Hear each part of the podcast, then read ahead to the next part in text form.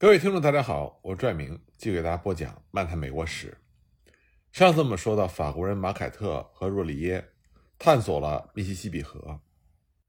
那么与此同时呢，法国人勒内·拉萨尔，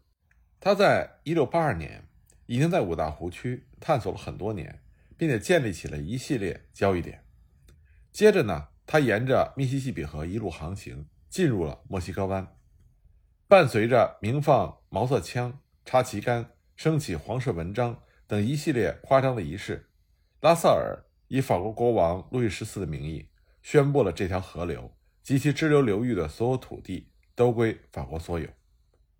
出于对国王的敬意，拉萨尔把这片被他的一个同行者称之为世界上最美丽的地方的新领地命名为路易斯安那。而就在拉萨尔向南航行的同时，另外一位被敬称为迪吕特先生的法国人达尼埃尔·格雷索隆，则反其道而行，探索了密西西比河的源头、苏贝利尔湖岸边以及更靠北的一些地方。迪吕特在这个过程中也建立了一些交易点，并且和克里人还有苏人进行了皮毛交易，还为自己赢得了一个“自由交易者之王”的称号。这些法国人和其他一些不如他们出名的探险者们，用自己的探险活动，为新法兰西皮毛帝国的扩张打开了通路，使得新法兰西皮毛帝国的范围覆盖了从圣劳伦斯湾到五大湖区，再向南直至墨西哥湾的广大区域。新法兰西从这里向欧洲运回了大量的皮毛，让巴黎重新成为了最杰出的时髦皮衣和皮帽的制造地。虽然获得了这样的成功，但是新法兰西仍然对自己的处境感到战战兢兢，因为无论是北方还是南方，都有英国人的威胁存在。他们不仅会影响法国的进一步扩张，更重要的是，他们还想夺走法国人对这项利润丰厚的皮毛交易的控制权。从某种程度上来说，新法兰西在北方的竞争对手是法国人自己造成的。在北美的法国人中，曾经有两位非常杰出的自由贸易者，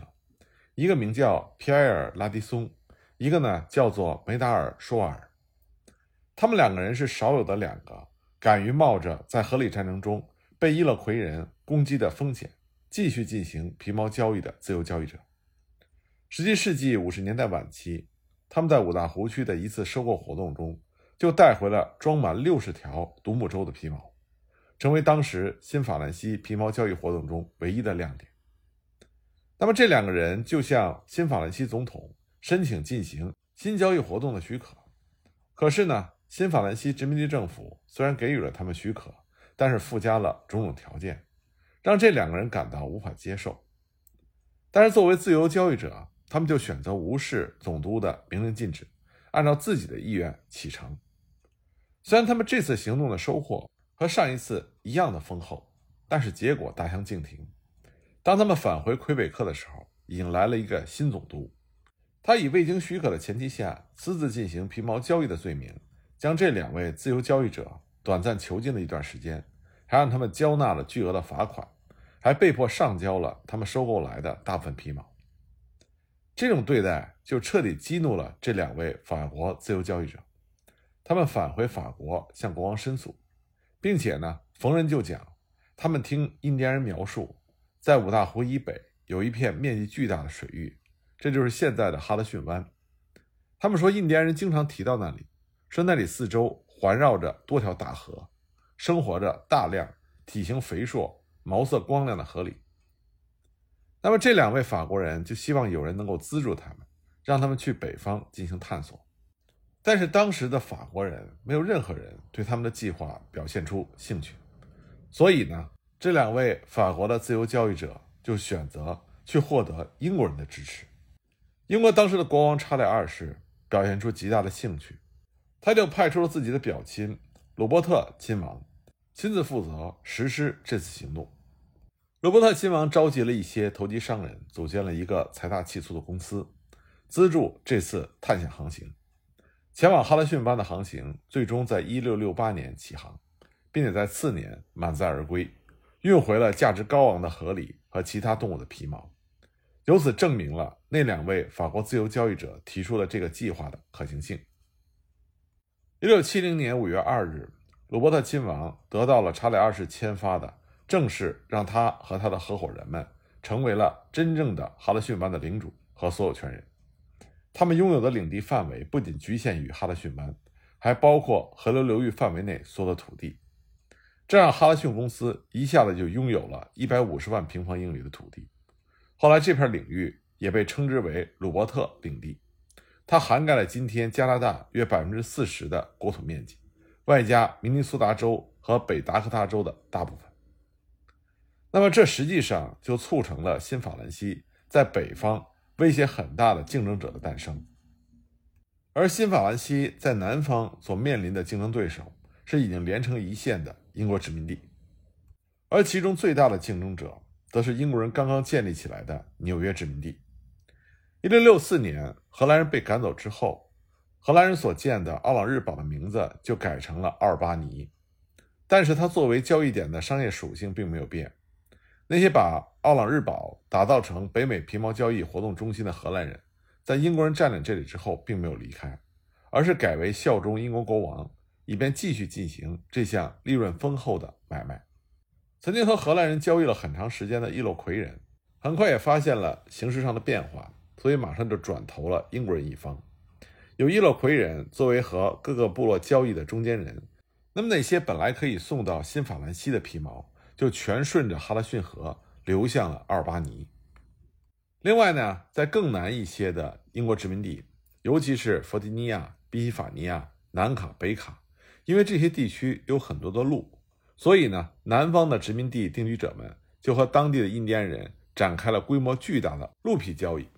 鹿皮被运回欧洲以后，可以制作成皮鞋、手套和其他的皮革制品。但是，随着海岸沿线动物数量的减少，南方的交易者们就越来越深入到内陆地区，最终就穿过了阿布拉契亚山脉，加入和法国人的竞争。那么，在这种形势的变化中，最有意思的是，新英格兰这个美国的发源地，也是英国人最早开始进行皮毛交易的地方，却在皮毛资源的竞争中不再是什么关键的参与者了。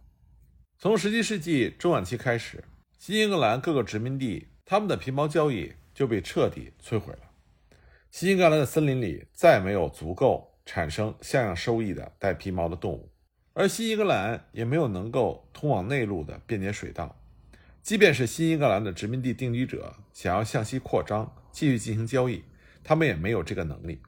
因为在他们南边的纽约殖民地迅速并且大规模的扩张，已经完全阻断了他们的机会。但是这种情况给新英格兰人又带来了一个好处，那就是新英格兰皮毛交易的衰败改变了这个地区印第安人的交易方式。这里的印第安人曾经依靠皮毛来获取欧洲人的货物，在没有皮毛可以交易之后，印第安人被迫改用他们仅剩的另外一项商品来进行交易，这就是他们的土地。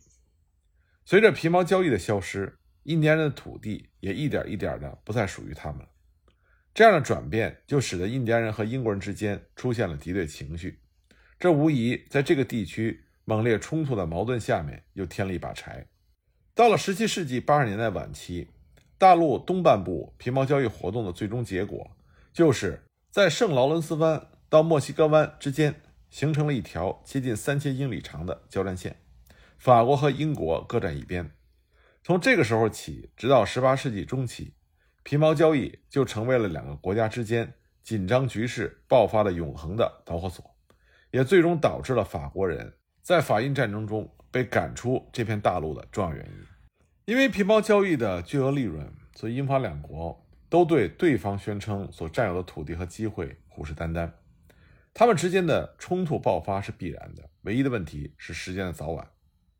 最初两次这样的冲突，分别是1689年到1697年的威廉王之战和1702年到1713年的安妮女王之战。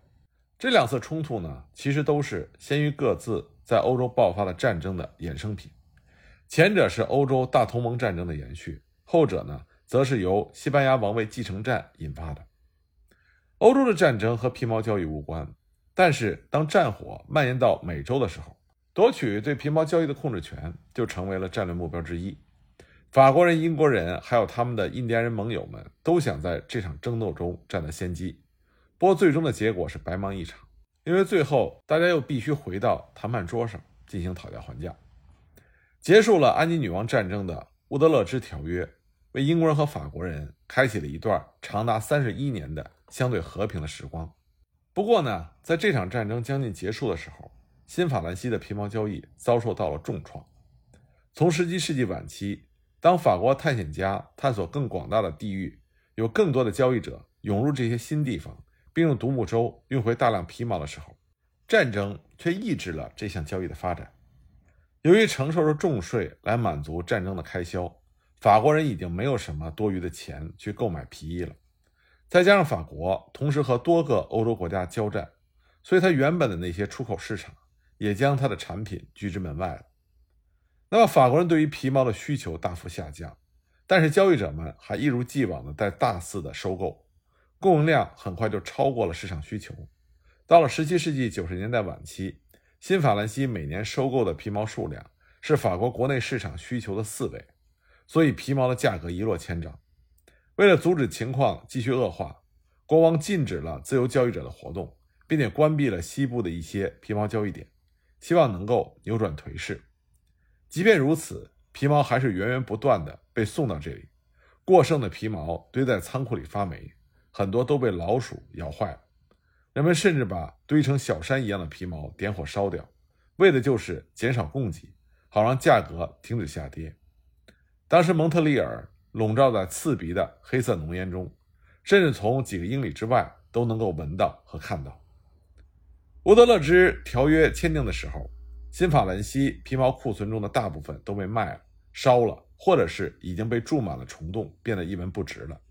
不过呢，法国国王路易十四和新法兰西的领袖们仍然相信皮毛是殖民地未来的经济生命线，所以呢，花了大力气重振这项交易。自由交易者不再受到限制，反而被鼓励去尽快收购尽可能多的皮毛。堡垒和交易点也被再次加固和重建。重新发挥起了保护和扩大法国人在五大湖区、密西西比河及其支流沿岸皮毛交易活动中的作用。那么与此同时呢，英国人也在做类似的活动。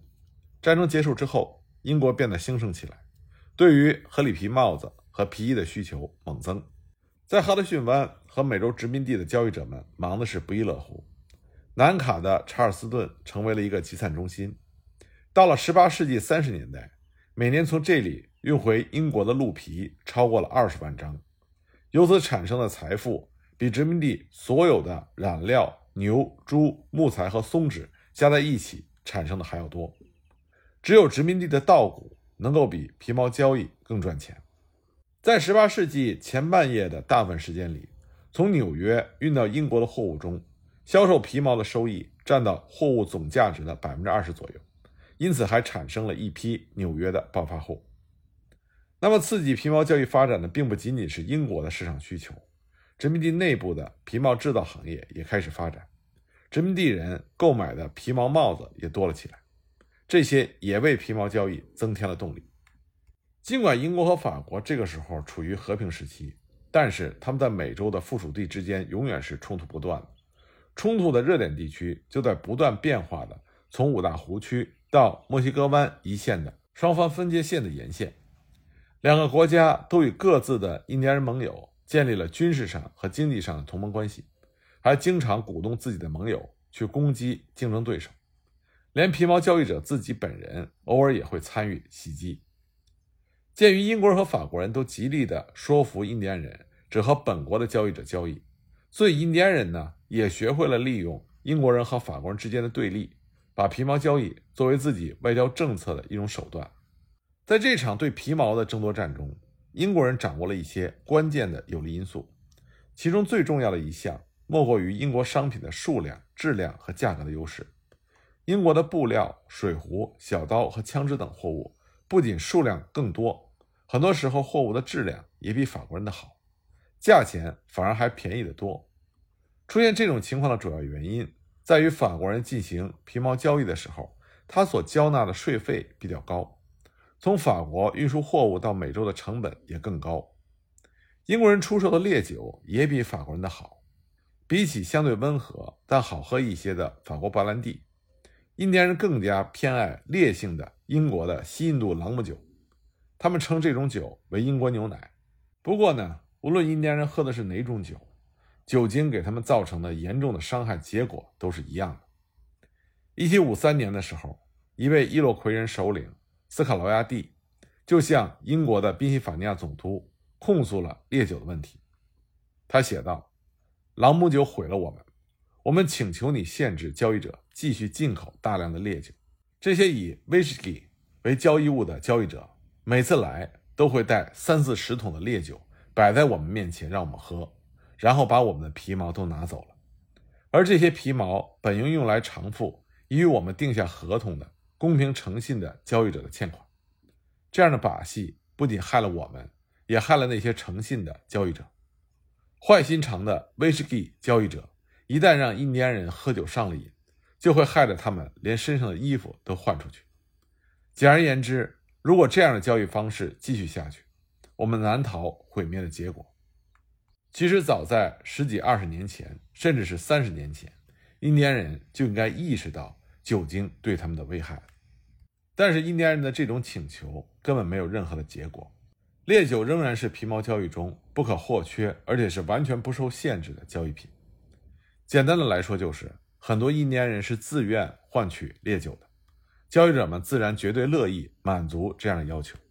那么和英国人的优势相比，法国人在皮毛交易中也有自己的优点，而这些优点也是法国人能够守住。自己在北美洲的皮毛交易的重要原因。那么，关于这些优点是什么？我下一集再继续给大家讲。